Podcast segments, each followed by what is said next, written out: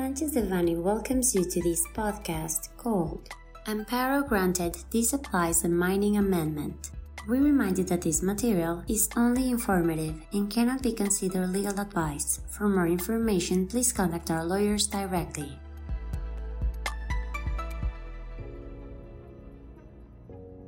In recent days, our firm was notified of the first favorable ruling for one of our clients, declaring the unconstitutionality of the decree amending, adding, and repealing various provisions of the mining law, the national water law, the general law of ecological balance and environmental protection, and the general law for the prevention and integral management of waste regarding concessions for mining and water, published on May 8, 2023 in the official Gazette of the Federation. Thus, a federal district court ordered the disincorporation of the entire amendment for a specific case, instructing the relevant authorities to continue applying to our client the regulations in force before said amendment.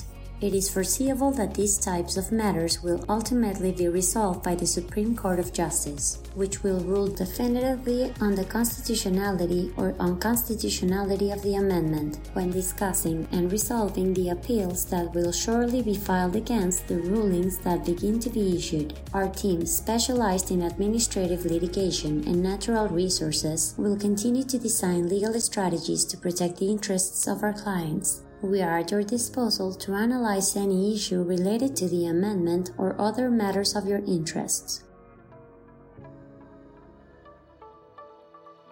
This content was prepared by Guillermo Villaseñor Tadeo, José Antonio Postigo Uribe, Max Ernesto Hernández Hernó, Mauricio León Alvarado, Daniel Emilio Bucio Cruz, Frida Angélica Salgado Román, and Carmen González Cuevas Villaseñor, members of the Energy Industry Group and Strategic Administrative Litigation.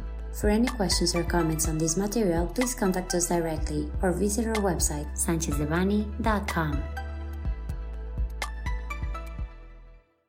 Unless otherwise specified, users of this podcast may save and use the information contained here only for educational, personal, and non commercial purposes. Therefore, its reproduction for any other medium is prohibited, including but not limited to copying, retransmitting, or editing without prior permission of Sanchez Devanny Eseverri,